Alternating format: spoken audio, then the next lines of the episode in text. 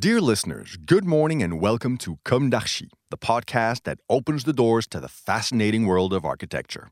For newcomers, let me introduce myself. I'm the spokesperson of Anne Charlotte Despont, PhD in History of Architecture, published author, head of a communication and development agency based in Paris, France, dedicated to architecture.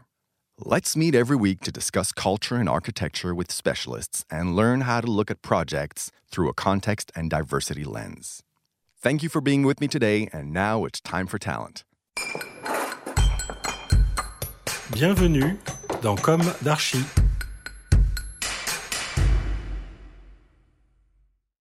Hi everybody! Today, in this English version of the podcast, I'll ask the questions by myself. Good morning, Vincent Lavergne. Good morning. Thank you for being here to share your knowledge. You are a young, well known architect and urban planner in activity in Paris, France. Vincent Lavergne is also the name of your office. We will talk about your project, the Watt Tower, located in Paris too. For our listeners all over the world, could you describe this project and your approach? Could you tell us why this project is so special? It's uh, one of our main projects, and um, for me, it's a very special project because it talks about the capacity of the city to transform itself, and um, it talks about the capacity of um, particular kind of building, which is a 50 meters high concrete tower in the um, 13 district in Paris, which was a very industrial and popular uh, land district. And uh, that project is um, a tower which symbolized the 70s uh, with uh, its um, very monolithic architecture, very um, concrete made of architecture. That project is um, a work about how to turn an old building into a very contemporary building, able to match with the contemporary context and uh, stakes of uh, that new district, uh, which is the Paris Rive Gauche, uh, which is one of the most innovative new urban project in Paris. And um, that new project is surrounded with old 70s buildings made of concrete. And that project show that even that kind of buildings have a potential of evolution, uh, of connection with the contemporary era.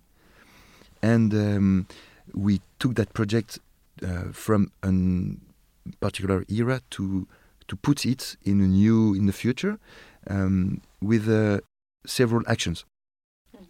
Um, we built four more stairs on the roof with wood in CLT cross laminated timber, um, which is a new way of uh, building with wood, and um, that uh, tour is uh, expanded in the verticality of uh, 13 meters to uh, host a new kind of housing with uh, big balconies, big terrace, much more um, collective programs like sports rooms, amenities, different amenities on the roof. And the history of the project is is uh, to show his ability to speak of the modernity of uh, the new way of uh, mixing mat materials and mix mixing programs to fit with the new needs of a global city and a very mixed mixed city. And from a very monofunctional and monomaterials building, we are turning that building into a much more mixed on the um, theme of the materials, even of the theme of the programs, uh, because from a, a, very monolithic and a mono, monoprogrammatical tower, we we are turning it into in the mixed use uh, building and uh, mixed materials uh, buildings.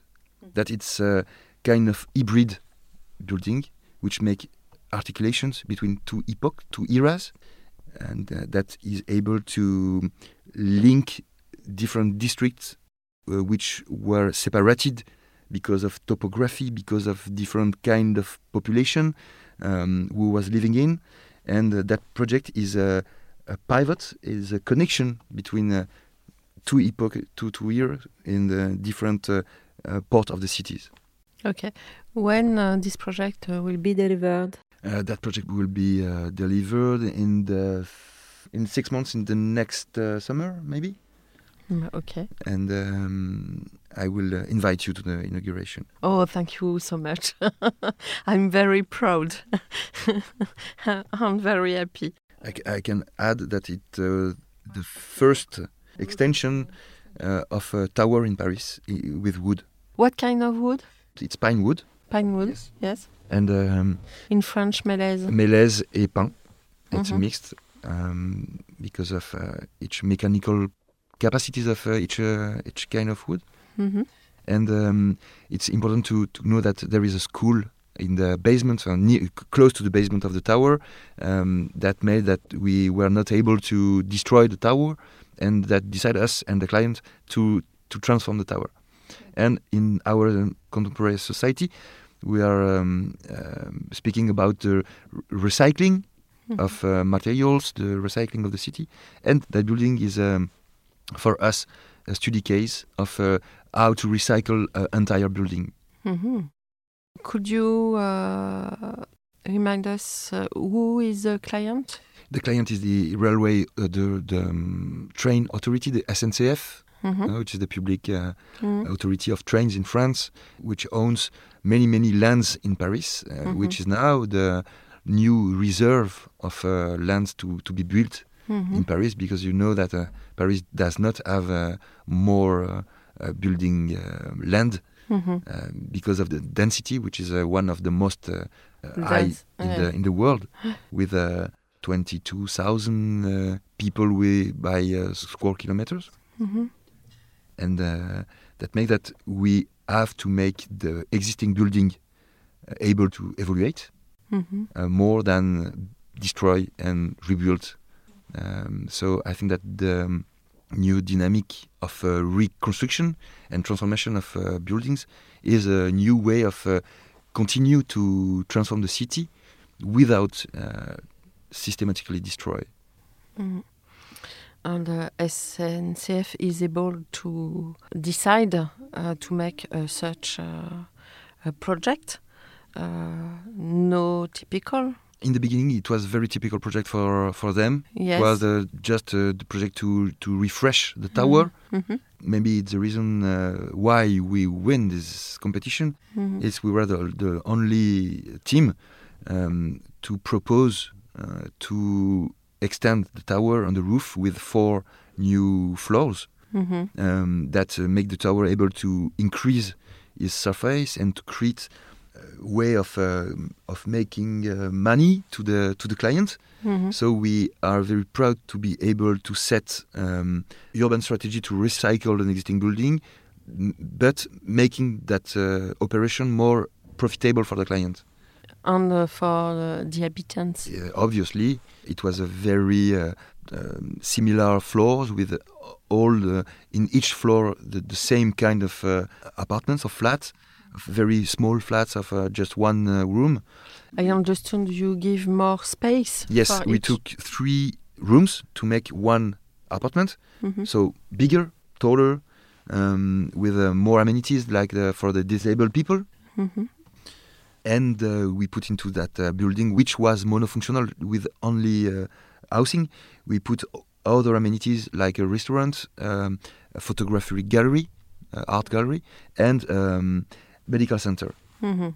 That's uh, from a very monofunctional tower we turn into very mixed tower.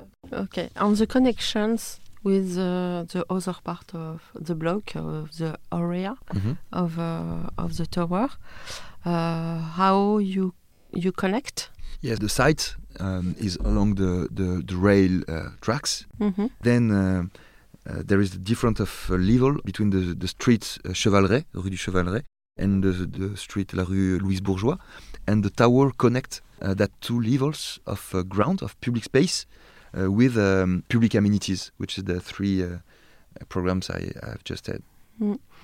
And uh, this project is uh, is for what kind of population? It's for young um, technicians of the authority of train authorities. Okay. Um, but the the will of the of the authority was to increase and to uh, make better uh, the condition of life and to to show uh, to the city authority Mhm. that uh, SNCF was able to make uh, to, to care of his patrimony Mhm. and to can be an actor of the transformation of the city. So we have an appointment in six months for uh, knowing this uh, Yes. beautiful project. Yes, it will be a pleasure. Thank you very much for uh, for inviting me. Thank you. Thank you very much. Thank you, Vincent. See you soon. Bye bye.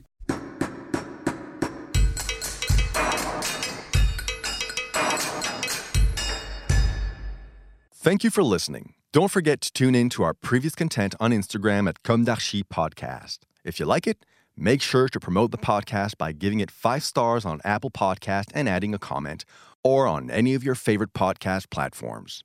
And don't forget to subscribe and listen to all of our episodes for free.